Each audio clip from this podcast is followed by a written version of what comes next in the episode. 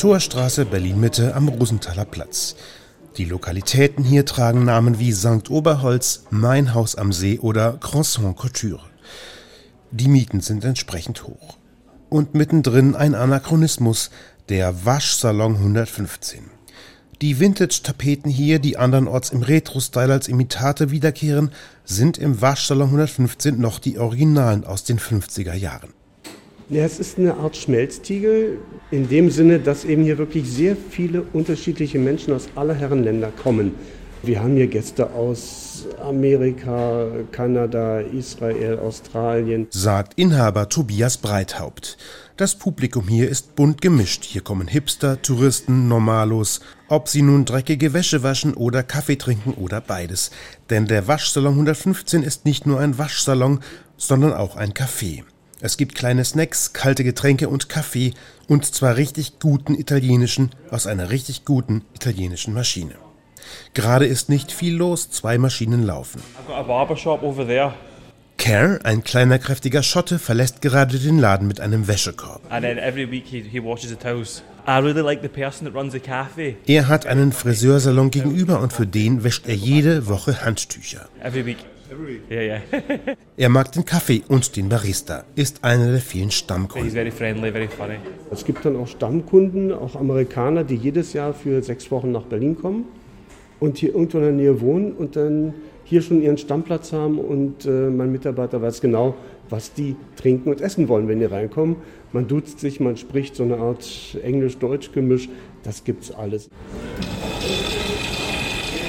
Die Touristen sind aber noch nicht da. Nach Ostern geht's los, sagt Breithaupt, dann kommen sie und dann ist der Laden voll und manchmal laufen fast alle der über 20 Maschinen und das durchgehend. Wobei das klassische Klientel eines Waschsalons hier eher in der Minderheit ist. Offenbar hat der Student von heute eine Waschmaschine daheim. Ist eher selten, dass ein Normal-Berliner, ich sag mal Mutter mit Kind hier aufkreuzt und die, die Tages- oder Wochenwäsche macht.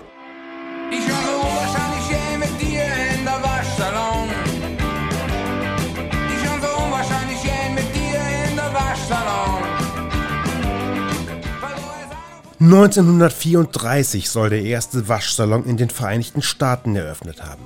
Er hieß Washateria und befand sich in Texas. Andere Quellen sagen in Chicago, Illinois. Die ersten Kunden, so die Legende, Cowboys, die sich für ein paar Cent den Staub der Prärie von den Klamotten wuschen.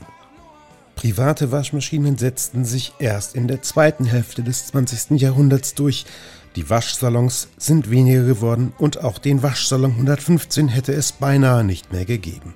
Und so kam Tobias Breithaupt, übrigens promovierter Ingenieur, zu seinem Waschsalon wie die Jungfrau zum Kind. Eigentlich komme ich aus dem Bereich Wasser-Abwasserreinigung und es gab diverse Kunden, unter anderem auch diesen Laden hier. Und die Inhaber wollten aus Altersgründen aufhören und ja, mir wäre es einfach schade gewesen, wenn dieser Waschsalon aufgrund fehlender Unternehmensnachfolge kaputt gegangen wäre. Breithaupt hat eine ganze Menge Geld investiert, Maschinen und Technik erneuert und dann kam Corona. Das war ja auch von Frau Merkel in der Regierungserklärung, da wurden Waschsalons erwähnt, fand ich ganz lustig. Die müssen offen bleiben, weil natürlich auch gerade im äh, Seuchenfall, also Corona-Fall, das Waschen von Wäsche wichtig ist. Das sind alles Gewerbewaschmaschinen, keine Haushaltsmaschinen. Man könnte sogar nach RKI, also nach Robert Koch Institut, äh, Vorgaben Wäsche waschen in diesen Geräten. Von daher hatten wir auf, hatten alles weiter betrieben, hatten aber kaum Kunden. Aber die Kosten liefen natürlich weiter. Waschsalons, diese altmodische Eigenart werden zur kritischen Infrastruktur erklärt. Wer hätte das gedacht?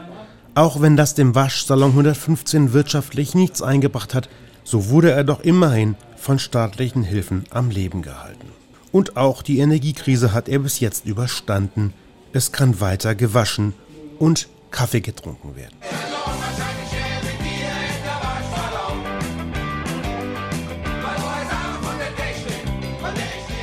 So kann man gleich das Angenehme mit dem Nützlichen verbinden. Also Sie kommen auch zum Waschen, ja? Ich komme auch waschen. Aber ich komme auch zum Kaffee trinken. Fast jeden Tag. Das sind die verschiedenen Leute und der herrliche Kaffee. Von der Technik, von der ich nichts verstanden